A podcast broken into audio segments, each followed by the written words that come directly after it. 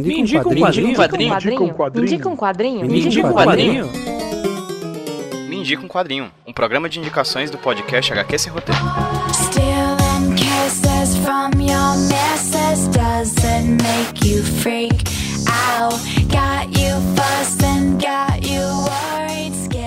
E aí, pessoal, beleza? Aqui quem fala com vocês é o Pedro, trazendo pra vocês mais um Indica um Quadrinho, podcast de indicações de leituras aqui do HQ Sem Roteiro Podcast. E hoje quem vai indicar um quadrinho pra vocês não vai ser eu, vai ser um convidado mais do que especial, mas antes, deixa eu falar como vocês podem ajudar o Me um Quadrinho a se tornar um podcast semanal. Por enquanto, o Indica um Quadrinho, ou Miyuki para os íntimos, ele sai de 15 em 15 dias aqui no feed do HQ Sem Roteiro, às sextas-feiras, revezando de 15 em 15 dias com a nossa newsletter exclusiva para apoiadores, a HQ por e-mail. Então, se você quer que o Me Indica um Quadrinho se torne um podcast semanal, você pode ir lá no catarse.me barra HQ Sem Roteiro ou no padrim.com.br barra HQ Sem Roteiro. Os links vão estar no post desse podcast, tanto no site do HQ Sem Roteiro, né, o quanto nesse arquivo que você acabou de baixar aí em qualquer agregador de podcasts. Lá você vai encontrar os links tanto para o Catarse quanto para o Padrim. E apoiando com uma quantia mensal à sua disposição, o quanto você puder, a partir de um real no Padrim, a partir de cinco reais no Catarse, a gente já aceita de coração e quando a gente conseguir bater as metas maiores do HQ esse roteiro, a gente vai poder transformar o Me Diga um Quadrinho em um podcast semanal. E assim, gente, já tem muitos programas gravados, a gente tem alguns meses adiantados de Me Diga um Quadrinho aqui para vocês, então ajude, a gente quer fazer, a gente quer fazer mais conteúdo para vocês, mais conteúdo de qualidade para vocês. Então vai lá no Catarse ou no Padrim e ajuda com o que vocês puderem, beleza? Mas agora falando sobre Sobre a indicação de hoje, quem vem falar com vocês é o Juan. O Juan faz parte de um site muito legal chamado Nani, que é um site que procura analisar criticamente de forma aprofundada alguns animes e mangás. Na verdade, eles exploram um pouco mais do que isso, mas especificamente eles começaram com essa especialidade, né? Falando sobre animes e mangás de forma séria, de forma problematizadora. Tanto que o quadrinho que vai ser indicado hoje trata exatamente disso. É um mangá que trata de questões muito pesadas, muito tensas e muito importantes que o Juan vem trazer pra gente. Ele vem falar sobre My Lesbian Experience with Loneliness, um mangá que meio que subverteu a lógica, ou meio que subverte a lógica, ou pelo menos está indo em uma lógica diferenciada do que a gente costuma ver, ver em alguns mangás e quadrinhos hoje em dia, que ele começou sendo publicado na internet,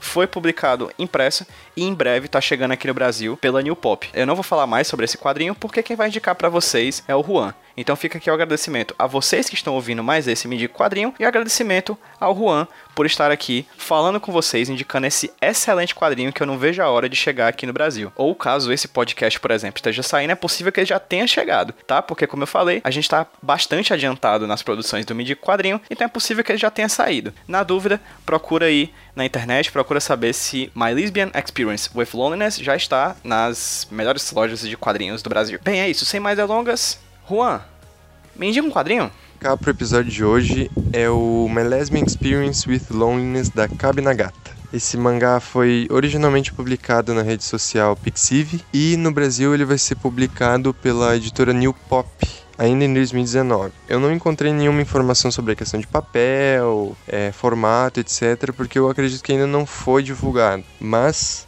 eu acredito que ele vai seguir é, o mesmo formato dos Estados Unidos e do próprio Japão em relação a ele ser um volume único.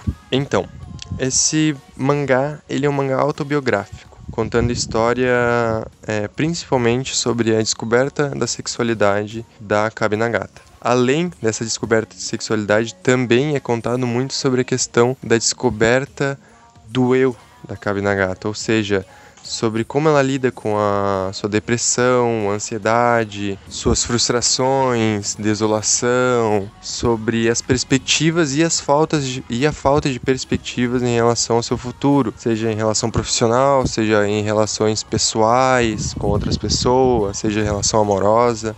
Esse mangá, ele é um mangá muito bacana, porque ele é bem não ortodoxo em relação à sua narrativa, seja narrativa visual ou narrativa escrita. Por quê? Porque a Kabinagata adota vários elementos visuais que saem um pouco dessa literalidade, ou seja, dessa literalidade daquilo que está sendo falado. É, existem vários elementos quase lúdicos que ajudam a ilustrar aquilo, a mensagem que a Cabe quer transmitir. E essa linguagem que eu falo, essa linguagem mais simples, mais direta, mais é, corriqueira, é quase como se ela estivesse confessando para um amigo, para uma amiga, aquilo que ela está passando. É uma, é uma linguagem bem direta, sabe? Bem pessoal. E o interessante nessa obra é, no seu conteúdo é que ela, mesmo sendo super simples, super bacana, super fácil de acompanhar, bem fluida, ela se aprofunda de uma forma muito interessante. Ela, ela facilita essa questão de empatia com o personagem, ou seja, com a própria Kabinagata, aquela persona que ela cria dela mesma na obra. Então, todos esses elementos, tudo aquilo que é contado é muito fácil de assimilar, é muito fácil de sentir minimamente, é muito fácil de se sentir minimamente ligado com aquilo que ela está contando. Então, à medida que ela fala sobre os problemas dela, sobre aquilo que ela quer ser, aquela, aqueles impulsos que ela sente, é muito fácil perceber isso na gente, mesmo que não na sua, na sua totalidade, claro, mas em alguns momentos é muito fácil de se ver conversando com ela, se ver pensando sobre si próprio nas coisas que ela está falando. Essa daqui é a minha indicação. E meu nome é Juan Duarte. Eu escrevo críticas e artigos para o blog Nani, que é um projeto iniciado por mim e pela Dayara Franco, inicialmente com o intuito de criar conteúdo voltado mais para animes e mangás, mas agora a gente está fazendo uma transição para conseguir falar também sobre os quadrinhos no geral, sobre animações no geral, etc. Sempre com uma abordagem um pouco mais crítica, tentando fazer um diálogo um pouco mais aprofundado, mais embasado, tentando ampliar e permitir margem para discussão sobre as obras, sobre contexto, sobre questões diversas do mundo dos quadrinhos e animações. Então, muito obrigado pela oportunidade e até logo.